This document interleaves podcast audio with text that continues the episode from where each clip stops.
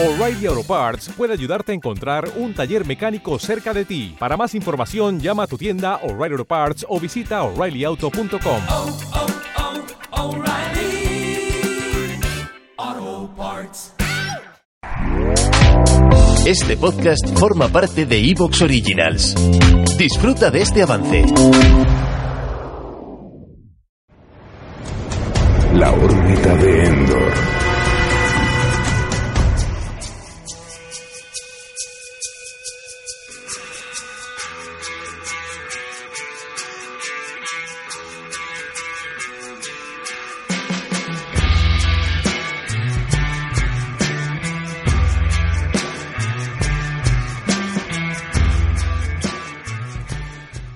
Lo que yo pensaba que no podría escuchar nunca, lo he escuchado estas semanas, oído y leído. Gente defendiendo a Charles Manson, defendiéndole ante los ataques de ciertas personas o las críticas de algunos. Afortunadamente no he visto muchos ejemplos, pero verlos los he visto. Usuarios de las redes sociales que se enfrentaban a todo aquel que tuviera palabras críticas o negativas contra la figura de este señor. ¿Abogados del diablo vocacionales? Puede ser. Hay un sector, hay un sector de la población que está siempre dispuesto a defender a aquel que reciba críticas de quien sea, sin molestarse en si esa persona pudiera merecer esas palabras o no. Me imagino que la mayoría de las veces estos defensores vocacionales lo hacen con poca información o con ninguna información al respecto de ese sujeto que defienden con tanto ahínco. Y claro, puede que para muchos un individuo que se enfrentaba abiertamente a las altas esferas de la sociedad, que tenía como objetivo a los ricos, al gobierno, que ofrecía otro tipo de enseñanzas, alguien antisistema, que parece que para algunas personas eso siempre tendrá connotaciones positivas, nunca negativas, independientemente del caso. Pues insisto, todo eso puede convertir a un responsable de atrocidades, de asesinatos brutales, de masacres, puede convertirlo, como digo, en alguien a quien defender, pobrecito, de una sociedad cruel y dictatorial. Que puede que nuestra sociedad sea cruel y dictatorial, eso sí es posible que sea cierto. Bueno, pues uno de esos comentarios que leí era que Manson no tenía la culpa de ser como era, nosotros la habíamos creado, nosotros teníamos la culpa. Al final, ir contra corriente está muy bien, pero con motivos, no por pura inercia. Pero supongo que, bueno, era una idea acogedora para estos sujetos el defender a Charles Manson, incluso justificando que las víctimas podían merecer aquello que sufrieron. Supongo que habrá siempre alguien dispuesto a compadecerse también del pobre Jack el Destripador, de Al Capone, el pobre Gilles de Reis, eh, la pobre Elizabeth Bathory, pobre eh, Swanee Bain, pobre Andrei Chikatilo. Ah. Y me imagino que defendiendo a quien sea, incluso a un monstruo, estas personas pueden sentir esa satisfacción personal. Se creen superiores a los demás moralmente al tener una compasión sin límites. Curiosamente, luego arremeten sin piedad contra los que ofrecen ideologías contrarias, pero supongo que eso sí que se lo merecen. Y en muchas ocasiones culpan a los asesinados, a los torturados, como todos aquellos que fueron culpables de recibir un tiro en Virginia Tech y esculpando al pobre Seung Hui Cho, que no tuvo culpa de nada. Hizo bien. Para algunos que hay por ahí, hizo bien. Bueno, nosotros hoy aquí hablamos de muchas cosas, pero principalmente en torno a Eras una vez en Hollywood, Once Upon a Time in Hollywood, la nueva película de Quentin Tarantino, mejor tarde que nunca, y con el menor número de pelos en la lengua que sea posible. Nosotros odiamos a Charles Manson. Y aquí no vamos a hablar excesivamente sobre él, porque yo creo que ya ha tenido demasiados minutos en otros programas, pero cuando nos refiramos a él, lo haremos con palabras poco amables. Porque aunque siempre habrá alguien que sea pillade de Manson, en esta casa pensamos que es un tipo que era, un tipo infame. Y yo, particularmente aquí ya hablo en mi propio nombre, no en el del equipo, yo no sentí nada cuando me enteré que había muerto en prisión. Mm, Puede que tampoco me alegrara, no lo sé. Pero desde luego no sentí ninguna lástima por él. ¿Esta es nuestra sociedad? Es bastante posible que algunas cosas que hoy se van a escuchar en este programa no gusten a una minoría, pero teníamos la convicción que debían decirse. Y si algún sujeto merece ser considerado un hijo de puta, nosotros, que podemos, que no tenemos ninguna gran firma que nos frene o que, en fin, nos corte las alas, si podemos decirlo, lo diremos. Sería un desperdicio que un medio que puede decir lo que quiera no diga lo que quiera. Eres una vez en Hollywood, por fin, aquí, en la órbita de Endor, Lode. Soy Antonio Runa, despegamos. Desde el lugar más recóndito del espacio sideral, fluctuando entre lo real y lo imaginado, llegan los audioregistros de Lode, la órbita de Endor. Fueron grabados hace eones, pero no se concebirán hasta futuras eras, siendo realidad, aquí y ahora, en este vórtice temporal que se abre ante ti. Entra en el dominio de la magia y lo imposible. Entra en el imperio de la órbita de Endor. El programa de la fantasía y la ciencia ficción. La última línea de defensa de la imaginación.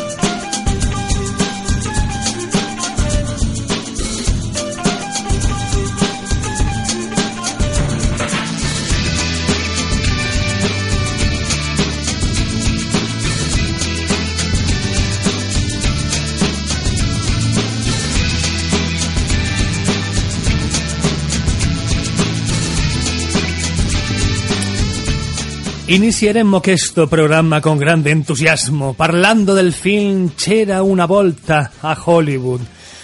Coronel Kurtz, bienvenido. Benvenuti.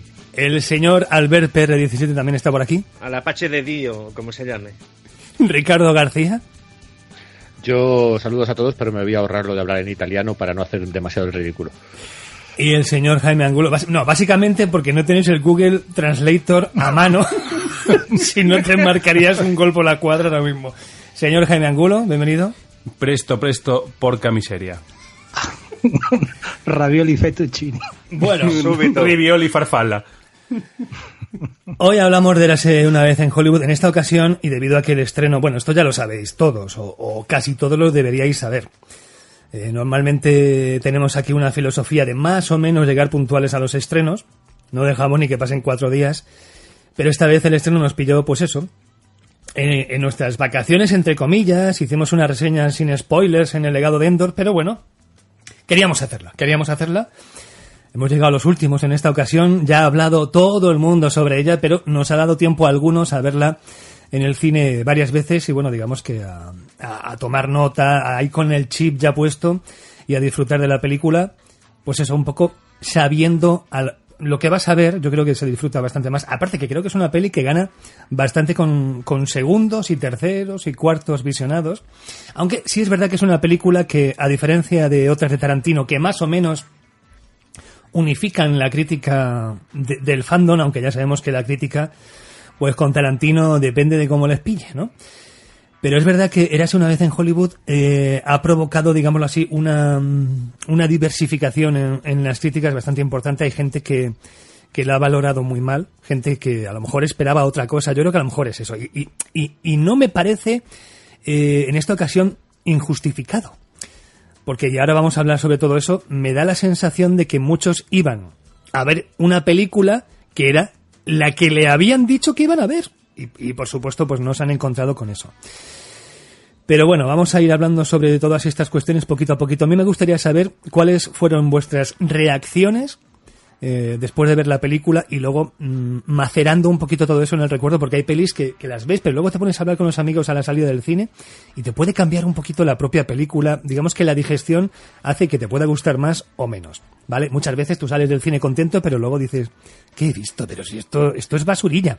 ¿Vale? Con lo cual, sí que me gustaría eh, saber en vuestro caso, cuáles fueron esas primeras impresiones y posteriormente eh, cómo habéis visto esta película, cómo la habéis ido digiriendo hasta el punto en el que os encontréis ahora, sobre todo si habéis si la habéis visto más de una vez. Vamos a empezar por el Coronel Kurtz.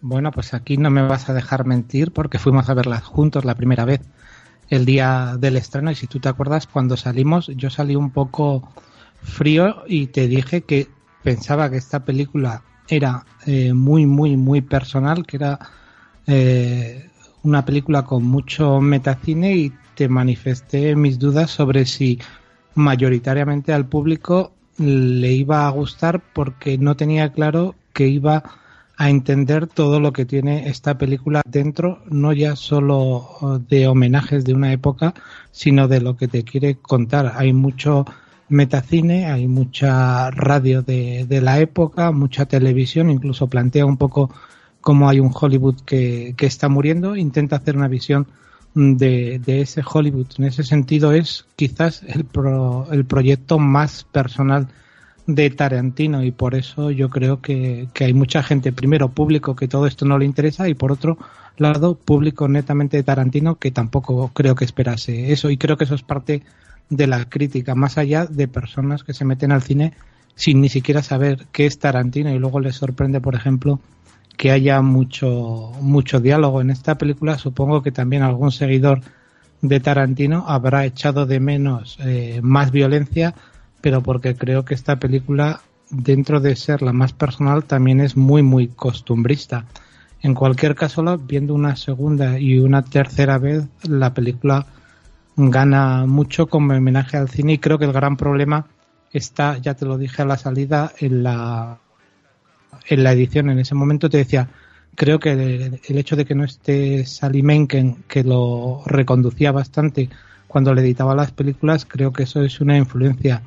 Pero es que el editor que tiene ahora tampoco lo tenía fácil porque esta película en un primer montaje eran cuatro horas y media prácticamente, con lo cual la película que hemos visto tampoco es la que quería hacer Tarantino.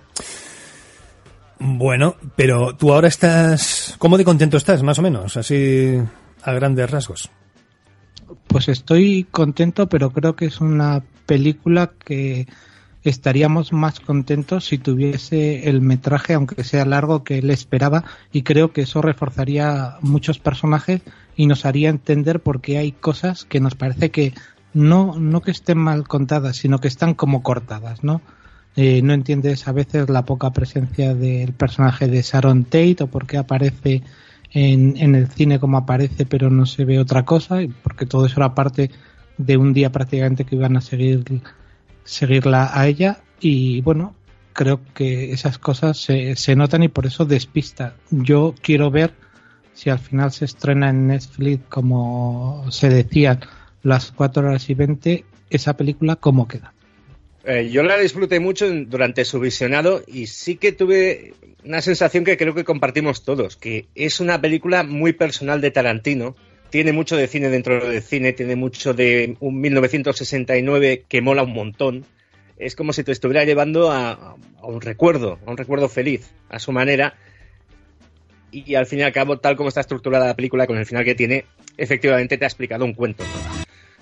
Pero no sé, yo conozco a gente que no tenía, por ejemplo, la referencia o no, te, no conocía la historia del asesinato de Sharon Tate, para la cual esta película es un galimatías. Sobre todo, insisto, con el final en lo que desemboca, pues eh, prácticamente les arrolló y, y, y, y, tuvieron una experiencia muy mala viéndola. Pero de todos, de todos modos, tener... de todos modos, a, a mí me ha sorprendido mucho la cantidad de gente que no tiene ni idea de quién es Charles Manson, de, de lo que ocurrió con, en fin, en la casa Polanski. O sea, me ha llamado tantísimo la atención que he dicho, bueno, que haya dos o tres que no estuvieran al tanto, bueno, dices, eso tiene que pasar en todas partes. Y no solamente en Estados Unidos, que dices, bueno, Estados Unidos es que encima forma parte de vuestra cultura.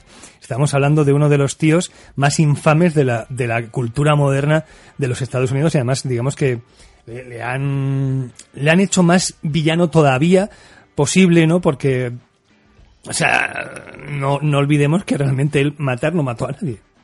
A pesar de que fuera muy culpable y se merece todo eso y más. Pero realmente joder, o sea, allí en Estados Unidos que haya gente que no lo sepa y aquí en España también, que aquí a lo mejor pues tenemos más cultura, creíamos. Bueno, pues no. Es muy curioso eso, ¿no? Haya gente que, bueno, de hecho, de hecho, bueno, y que no se ofenda ahora el oyente eh, que me escribió un mensaje diciendo que por qué en el legado de Endor habíamos dicho que la historia había sido cambiada. Si la película reflejaba fielmente lo que pasó y que realmente los, asesina- los asesinatos vinieron después. Y, y es, es como decir, ¿de qué multo alternativo te has teletransportado? O sea, es, es llamativo, Bueno. es llamativo. Es que hubo, hubo en realidad dos, dos casos, ¿no? Que fue el asesinato de, en casa de Polanski al día siguiente en casa de, la familia, creo que era la Bianca. Eh, puede haberlo consultado y puede haberse confundido. Pero, de hecho, si tú no tienes idea de que eso eh, ocurrió así, desde luego la película no la disfrutas porque te falta un punto de inquietud. Conociendo la historia, dices, es que yo sé que esto va a ir a, se va a poner turbio en un momento determinado. Pero bueno, a la impresión personal, yo con, con quien fui, con el amigo Raúl Martín, eh, llegamos a una conclusión como muy tonta, que es que acabada la película mm, cinco minutos después, nos había gustado, pero no sabíamos explicar exactamente el por qué. Yo creo que la película eh, tiene mucho de inmersión si entras en ella. Eh, tienes que disfrutar con Brad Pitt paseando por Los Ángeles en coche, por decirlo de alguna forma. Y creo que es, es lo que ha ocurrido. Ha habido gente que no ha querido subirse en el viaje o que no se ha sentido tan atraída para entrar en una película que tiene una estructura como muy particular y muy suya. ¿no? A mí me cuesta partirla en actos, por decirlo de alguna forma. Ya, pero fíjate, volvemos un poco al tema de, de cómo se ha vendido este producto. Este producto no es. eh, te voy a mostrar el cine de los años 70 eh, en el entorno del asesinato de Sharon Tate, incluso cómo pudo haber sido si ese asesinato no hubiese sido fallido, sino en realidad te está contando la historia de Rick Dalton y de Cliff Booth y cómo Rick Dalton, estrella eh, de segunda línea, consigue entrar en el Olimpo de las grandes estrellas, que es el final de la película, con el tema de interferir en el asesinato de Sharon Tate, pero eso es una parte muy pequeña en todo. Si esta película se hubiese vendido como las peripecias de, de Rick Dalton y Cliff Booth, hubiese sido la publicidad más honesta, pero quizás hubiese atraído a menos gente. Bueno, Es que sí. yo creo, yo creo que, que ahí Kurz has dado una clave, ¿no? Yo a mí me, me pasó un poco como, como Albert. Yo salí de la película, tres horas de película, no se me hizo corta. Yo veo una película que me ha gustado, pero no te sé decir por qué me ha gustado. Y, y analizándolo luego a posteriori y reposándola, me da la sensación de que, Tarantino al final eh, nos está contando una fábula de ese Hollywood que a él le gusta, una cosa idealizada y quiere ca- cambiar un poco la historia, pero sobre todo está hablando de personajes que se hacen mayores, personajes que, que pierden la oportunidad y creo que ha puesto mucho de él mismo en esta película, ¿no? De, de un, un director que sabe que, que según mismo, él mismo ha dicho, le queda una película. Bueno, hemos perdido un poquito a Ricardo, que esperamos que, que volverá. De todas formas, claro, ha dicho, no se me hizo corta. Eso me ha hecho gracia. En fin, es que, que se te haga corta, en fin, sería... Sería Quizás- raro. Lo- el, el quizás- tema, el tema está que se lo- te haga larga. Bueno, está volviendo, ha vuelto otra vez. Sí, es, es lo que comento, que no se me hizo larga, ¿vale? Eso ha sido una equivocación.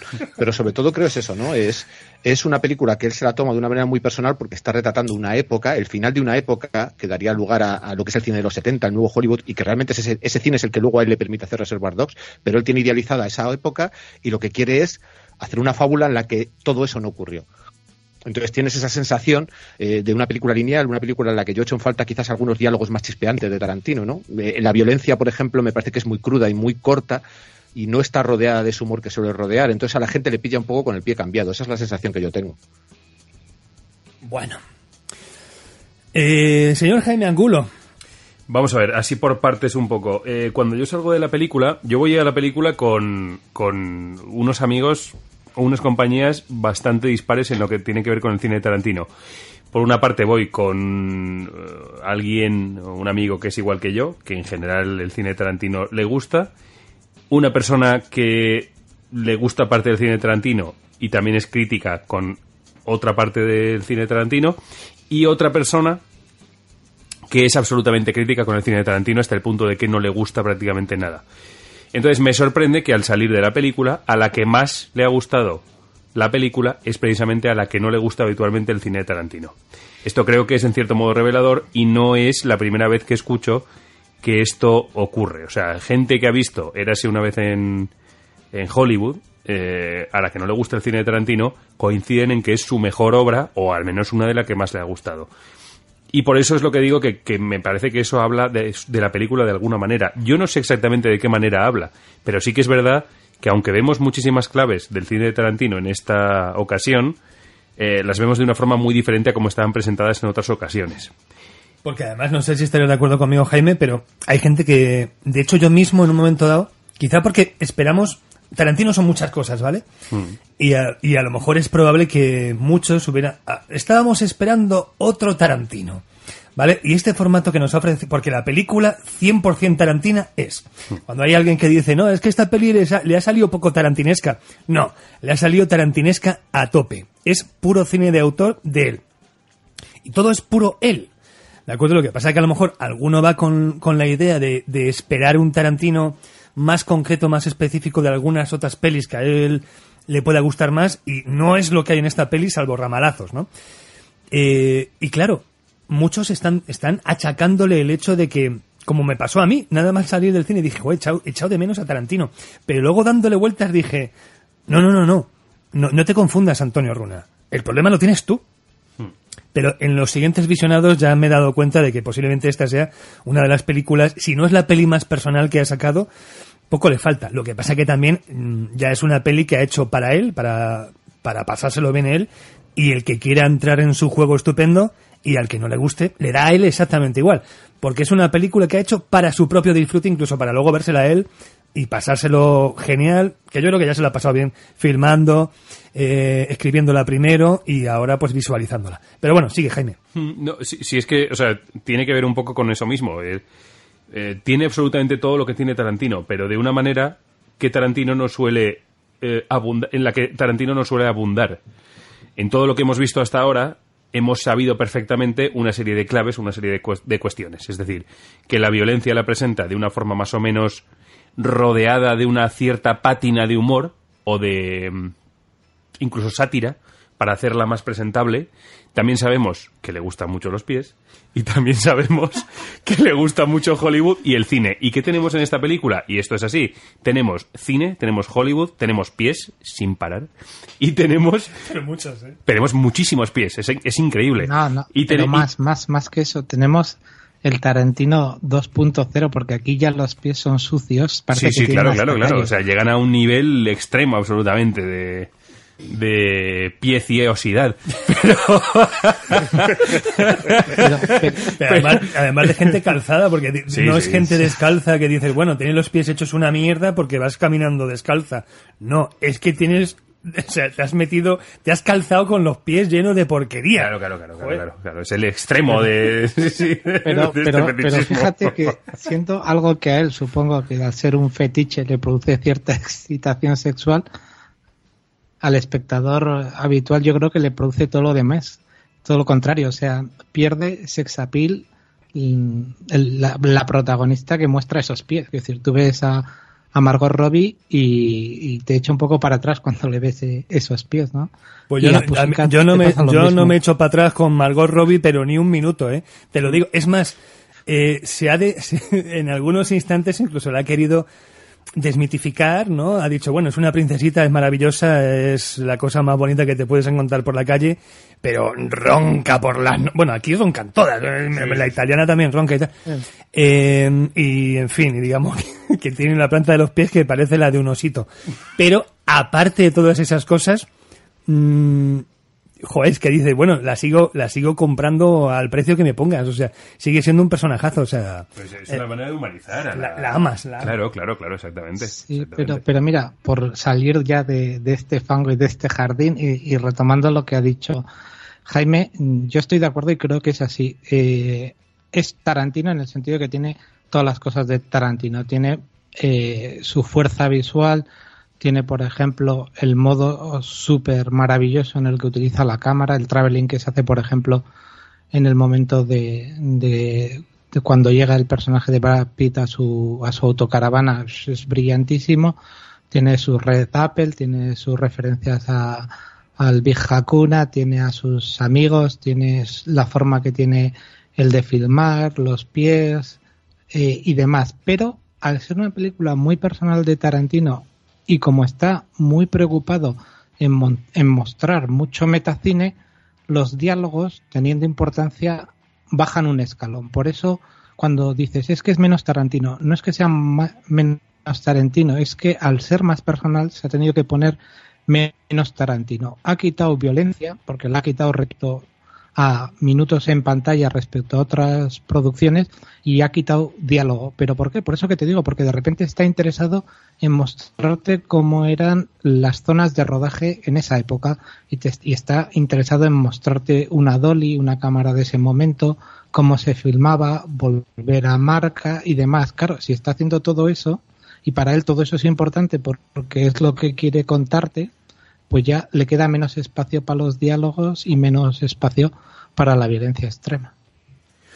Incluso, mm, eh, estando bastante de acuerdo contigo en lo que dices, creo que eh, los diálogos en realidad en esta película les pasa un poco como les podía pasar a los odiosos 8, que son diálogos que de alguna manera no se te quedan. Los odiosos 8 me parece una película en diálogos probablemente más estimable que Eras una vez en Hollywood, pero desde hace un tiempo da la impresión, o sea, puede dar la impresión de dos, de dos cosas. O bien que Tarantino, en cierto modo, ha madurado en la cuestión de, lo- de la creación de diálogos, o en cierto modo eh, se ha quedado sin creatividad. ¿Vale? O sea, digamos que las dos posturas pueden ser válidas. Eh, él, desde luego, sostiene, como no, que ha madurado. Y luego ya cada uno que piense lo que quiera. Y creo que en, en, en una vez en Hollywood se muestra o se evidencia este hecho, que puede ser bien maduración, eh, bien escasez de creatividad. Yo pienso, sinceramente, que al tratarse de una película, digamos, mucho más centrada en un mundo bastante real y en general bastante realista, porque intenta ser una ventana, al menos a mi entender, del, Holly- del Hollywood de la época, eh, digamos que esa clase de diálogos chispeantes y eh, de alguna forma incluso abracadabrantes como podía haber en su momento en Pulp Fiction ya no pueden ocurrir porque tú no te imaginas que en la realidad un gángster eh, a punta de pistola se vaya a soltar un monólogo sobre Ezequiel 2517 o lo que quieras delante de la, de la persona a la que está intimidando. Tú no te lo puedes creer. Aquí más o menos todos los diálogos están contenidos y como yo digo o como yo quiero interpretar entra dentro de un poco del mundo del realismo en el que quiere meterse. Pero el ejemplo, mira, el ejemplo típico de eso que acabas de decir es el diálogo que tiene con Trudy, con esta pequeña actriz infantil. Mm, Sí, Está sí. súper bien, súper Sí. bien escrito, Sí. pero no va a ser tan llamativo como pueden ser los de Pulp Fiction u otros. Hmm. Y de hecho, aquí sí que recuerdas cosas, pero más que diálogos son expresiones del momento. El putos hippies o el soy Sí. el puto Rick Dalton. Pero eso no tiene contenido, o sea, no tiene, no, no son frases que luego vayas a repetir porque te parezcan brillantes, sino porque son eh, efectistas en el momento, pero punto. No, no tiene más, no tiene más contenido. Entonces, pero, pero es lo que tú dices, o sea, esa conversación con el personaje de, de la niña está escrita de forma brillante, pero no te vas a quedar con ella porque no tiene nada especialmente efectista. Pero sin embargo sí que se nota cierta maduración en Sí, él pero como... porque, porque vuelve a ser metacine. Claro, ¿entiendes? claro. O sea, es, re- eh, es relación entre actores que te motiva, que no te motiva la prof- profesionalidad de, un au- de un actor, un actor venido a menos que se encuentra con una actriz joven que tiene el poder y la, la fuerza que él tenía al principio y ha perdido. Y eso es muy personal y es mucho metacine. Vamos a continuar, vamos a continuar. Si es verdad que en lo que se refiere a, a, Tarantino y a su forma mm, de escribir sobre maduración, diálogos y demás, yo sí que creo que cuando ves la película varias veces mm, recuerdas escenas. Quizá una, una frase lapidaria, un diálogo que se te quede ya marcado eh, a fuego, es posible que no. Pero yo creo que cuando ya ves la peli eh, en más ocasiones, eso en un, en un momento determinado puede ir cuajando, o sea, puede ir mm, ya metiéndose dentro de, tu memoria. Pero bueno, eh, vamos a pasar a otros, a otros aspectos. Y es verdad que esta, esta película es, eh, en fin, está, ha separado a- a incluso a los propios aficionados de Tarantino, que muchos de ellos sí, sí querían disfrutar de esta peli, pero no les ha hecho gracia. Eh, por lo que veo, aquí nos ha gustado a todos. Nadie le va, bueno, yo le voy a dar palos, creo que todos le vamos a dar palitos, ¿verdad? Pero, mm, en conclusión, ¿nos ha gustado más de lo que nos ha disgustado? ¿Sí o no? Sí, sí. Desde, desde luego para mí sí que lo es, porque eh, yo tengo una cierta debilidad a las películas del cine dentro del cine. Y además, la variante que ha escogido Tarantino es un poco de realismo mágico. Aquellas cosas que están rodando en el set, no se ven las cámaras, no se ven los focos, no se ven los micros. Eh, eh, ambienta mucho, ¿no? Para, para los fines que él estaba intentando, ¿cómo lo diría yo? Eh, lo que te quiere mostrar del viaje de Rick Dalton durante ese rodaje.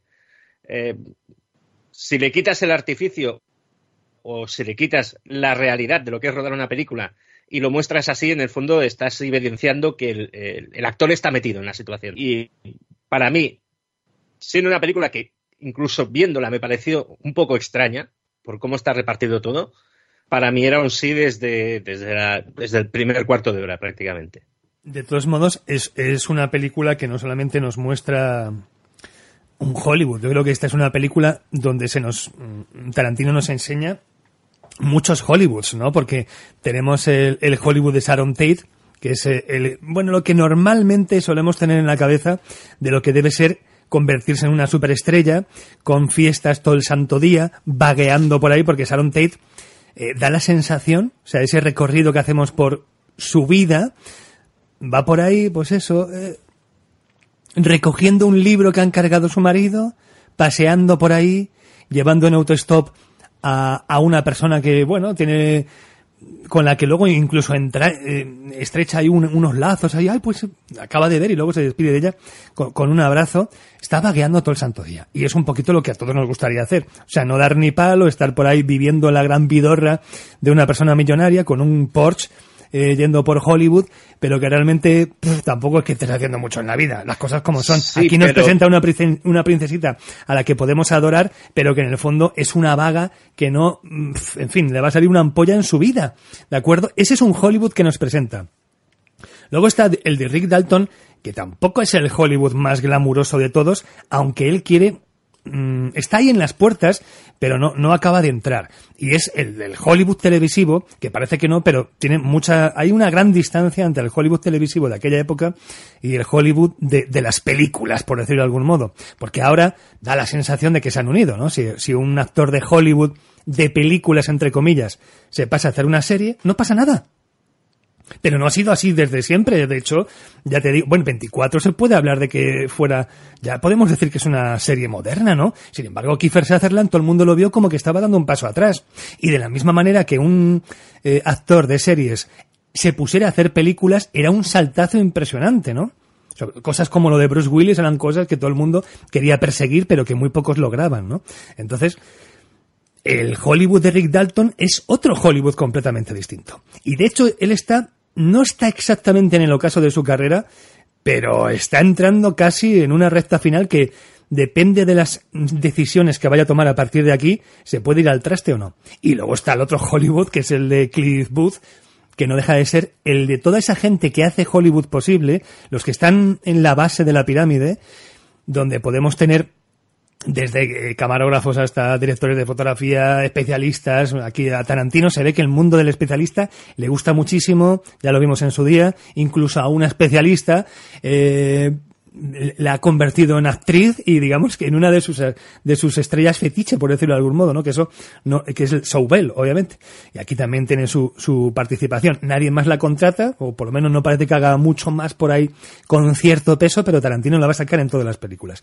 Y es a lo que voy. O sea nos está mostrando muchas partes de Hollywood muchas partes de Hollywood que yo creo que mm, a lo mejor en algunos aspectos están también idealizadas aunque yo más o menos me lo puedo creer Quizá no todos los días sean así, quizá yo entiendo que Sharon Tate no estará vagueando todo el santo día. La ha pillado en un día donde no tenía mucha ganas de hacer gran cosa en la vida. Pero es a, es a lo que voy. Nos está mostrando los diferentes estratos de la sociedad en una ciudad donde se supone que todo es glamour y donde todo es eh, gente con, en fin, el simple hecho de recorrer Hollywood y Tarantino lo hace en esta película con maestría, ¿no? A través de los coches, ¿no? A través de esos viajes en coche. Hay mucho, mucha secuencia, ¿no? Con, con planos eh, cortos y, también algunos planos así, haciendo recorridos por la ciudad. No se ve mucho de la ciudad, las cosas como son, pero lo suficiente como para que hagas, te hagas una idea, ¿no? Y no sé, me parece que es una forma de plasmar todo lo que podías encontrar allí, aunque digamos que todavía hay mucho más. Y te da la sensación cuando ves esta peli de que todavía hay cloacas, de que todavía hay rincones, ciertas esquinas que si las cruzas, pues te puedes encontrar con muchas más historias. Y es un lugar donde, en fin, eh, en función de cómo entres, puedes salir de un modo o de otro. Pero fíjate, a, a propósito de todo lo que dices, y, y, vamos a ver exactamente por qué es tan, tan personal. Mm, si un valor para mí tiene Tarantino es que es un tipo que no ha pasado por ninguna escuela de cine, pero que viendo cine lo ha absorbido todo. Y de hecho tiene, si te fijas, un gusto muy ecléptico, ¿no? Sus referencias van desde algo tan canónico como puede ser Samuel Fuller a se va hasta la Nouvelle Vague, hasta películas como Los 400 golpes de Truffaut, incluso a su propia productora Van Apar la bautiza con el título de una película de Jean-Luc Godard.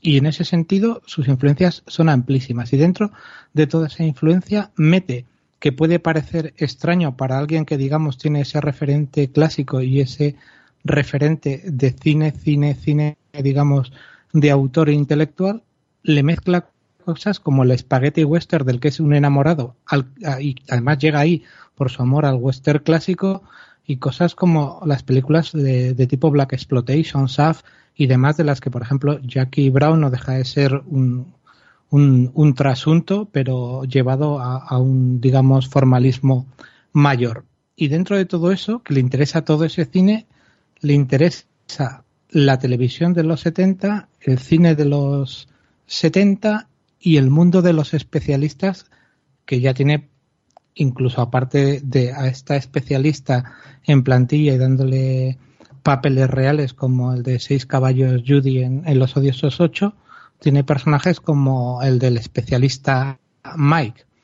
Y dice, voy a contar todo esto en una sola película. Y si tú te fijas, lo hace muy bien, porque el Hollywood más glamuroso es el de Sharon Tate, pero aprovecha para contarte televisión y cine de los 70 con el personaje de Rick Dalton y con ese mismo personaje contarte lo que era el Spaghetti Western y tiene como casi sidekick de Rick Dalton, que además sería un personaje que se podrían intercambiar, a Cliff Booth, con el que te va a contar el mundo de los especialistas. Y entonces, con estos tres personajes prácticamente, al que se une Jay Sebring para ver todo ese glamour, la mansión Playboy y demás, te va dando un paseo y en ese paseo, y por eso digo que es muy costumbrista, te va haciendo trasuntos de un montón de cosas. Te va presentando personajes, aunque sean meramente casi decorativos, como Steve McQueen, pero te saca un trasunto del asesinato de Natalie Wood, pero a la vez, por ejemplo, los personajes que tiene en la película son mezcla de varios, porque Leonardo DiCaprio con su Rick Dalton es un poco Clint Eastwood, Brad Pitt es un poco Woody Murphy. Bueno, bueno, yo, yo, no estoy nada de acuerdo. No estoy nada de acuerdo con lo de Clint Eastwood, ¿eh? Pero nada, yo, vamos a ver, yo veo... Es una mezcla de varios. Yo veo a Bart Reynolds en el sentido de que era un actor que se hizo muchísima televisión, muchísima, muchísima televisión antes de empezar a hacer cine, cuando empezó a hacer cine, sí es verdad que mm, se dio un garbeo por Italia y aquello pues estuvo a punto de absorberle porque eh, el spaghetti western, aquí, es que yo domino un poquito del tema y, y, y- a lo mejor se puede idealizar. Y a mí me puede gustar tanto como me gustará un poquito menos seguramente que a Tarantino, pero me gusta bastante. Pero el, el- el Spaghetti Western ofrecía una producción de un 85% de morralla pura y dura. Lo que pasa que ese 15% restante eran películas muy apreciables. Aquí lo que le dice el personaje de Al Pacino a Rick Dalton, que está en ese punto en el que ya parece que la televisión ya no tiene más hueco para él, le dice, pues vete a Italia. Vete a Roma y en lugar de seguir siendo el villano al que le van a acabar pegando hasta Adam West y, y Bart Ward, ¿de acuerdo? Pues te vas a Roma y haces peleas, o sea, y haces películas donde tú vas a ser el prota, donde vas a ganar esos combates y donde, digamos, va a cambiar tu estatus. Pero no es así. O sea, le muestra la realidad de su vida, pero la solución que le ofrece es una mentira. El Spaghetti Western era un agujero negro para todos los actores norteamericanos. Cuando en estos días he estado leyendo y escuchando, en fin, a otros medios, y, y he llegado a leer y a escuchar que el Spaghetti Western era la, salida para muchos actores norteamericanos. Mentira. El Spaghetti Western fue un agujero negro del que muy probablemente, muy probablemente, eh, si salías, te, iba a perseguir esa película. O sea, aquí se, hay un homenaje clarísimo. Bueno, aquí se tituló Joe el implacable, Navajo Joe, obviamente, incluso el póster que tiene en el garaje eh, Rick Dalton, en realidad le han cambiado la cara, pero o sea, era el- ese era el póster de Navajo Joe, esa peli donde Bart Reynolds hacía de indio. Súper realista. Pero bueno, era una peli de acción de Sergio Corbucci, molaba, ahí daba saltos, hacía piruetas con un Winchester en cada mano cargándose peña. Tenía un final muy épico. Vale. Pero eh, estuvo a punto de no salir de ahí. De hecho, que luego Bart Reynolds prosperara en Hollywood fue una, una de estas pirutas que pasan muy raramente. Y Clint Eastwood tuvo una potra que te cagas porque el que le descubrió fue Sergio Leone, que, digámoslo así, aunque él casi, casi le da el spaghetti western, eh, digamos, un poco más de entidad y de, de dignidad, él también, en cuanto pudo, se salió de todo aquello. Y hubo un exploitation con el cine italoamericano que realmente habían un, lo que hacían era buscar actores norteamericanos que salían ahí, además ahora nos sonarán muchísimo, ¿no? Eh, yo qué sé, Dave Morgan, bueno, ¿quién no conoce a Dave Morgan? O por ejemplo, a Timothy Spencer. Son gente que se ponían a hacer ita- ita- italianadas porque eran norteamericanos y eso le, le pintaba bien para los personajes principales, pero de ahí no salía ninguno. Lee Van Cleef estuvo, hizo todo lo que pudo por llegar a Hollywood y se quedó ahí atrapado. Se convirtió en una superestrella del spaghetti western, pero de ahí no, salió. Acabó haciendo cosillas, pero eran cosillas, ¿vale? Y algunos actorazos, como Jules Briner, por eso digo yo que yo creo que la carrera aquí de Rick Dalton es Bar Reynolds en el sentido de televisión, televisión, televisión, televisión, vas a Italia y bueno, Bar Reynolds pudo salir de todo aquello. Pero luego, en cuanto llega a, Europa, Rick Dalton se convierte en Jules Briner, un tío, joder, tío, que había sido Ramsés en los Diez Mandamientos, que había estado ahí, había sido el rey de Sian, había, era uno de los hermanos Kamarazov, era el jefe de los Siete Magníficos, era un rostro súper enorme, ¿de acuerdo? Pero de repente empezó ahí a hacer cosas menores, eh, la peli aquella que hacía de, de Pancho Villa, Pancho Villa, tío, era Jules Briner, ¿quién se lo puede creer aquello? Bueno, pues era él.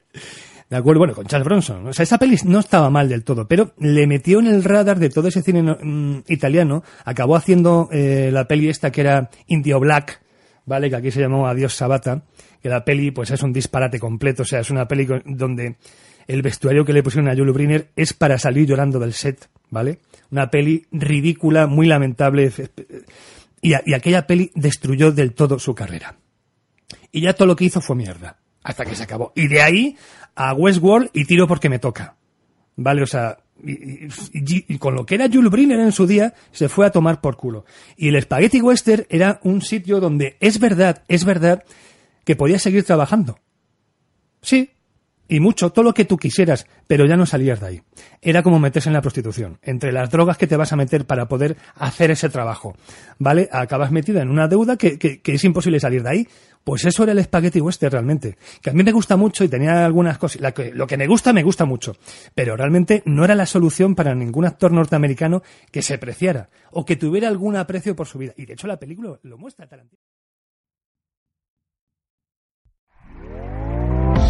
¿Te está gustando lo que escuchas?